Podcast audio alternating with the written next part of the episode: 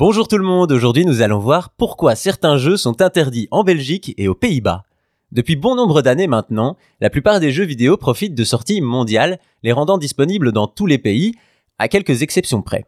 En effet, la Belgique et les Pays-Bas sont privés de certains jeux avec pour cause les lootbox. Vous le savez, depuis l'avènement d'Internet, les jeux services gratuits se font légion, les fameux free-to-play, Cependant, si ces jeux sont gratuits à l'acquisition, les éditeurs ont vite trouvé une solution pour se rémunérer, les lootbox. Il s'agit littéralement de coffres à butin contenant plusieurs objets virtuels qui permettent aux joueurs d'acquérir des bonus en jeu ou des éléments cosmétiques et ce, de manière aléatoire.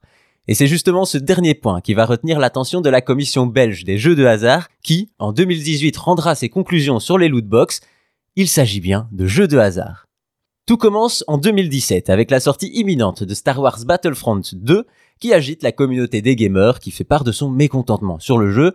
En effet, le nombre d'heures nécessaires à l'évolution d'un personnage est trop importante et la seule alternative pour gagner du temps sont les lootbox aléatoires et payantes dans un jeu au prix déjà élevé.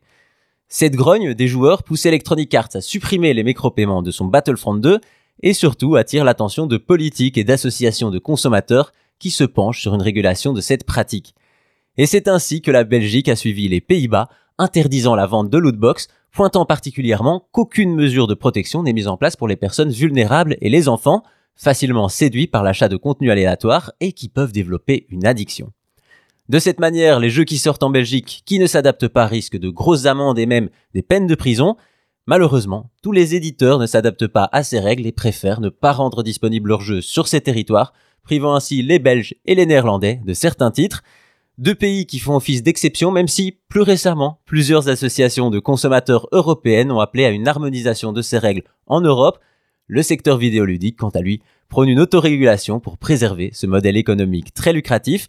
Reste à voir si dans le futur, les lootbox seront toujours accessibles en Europe.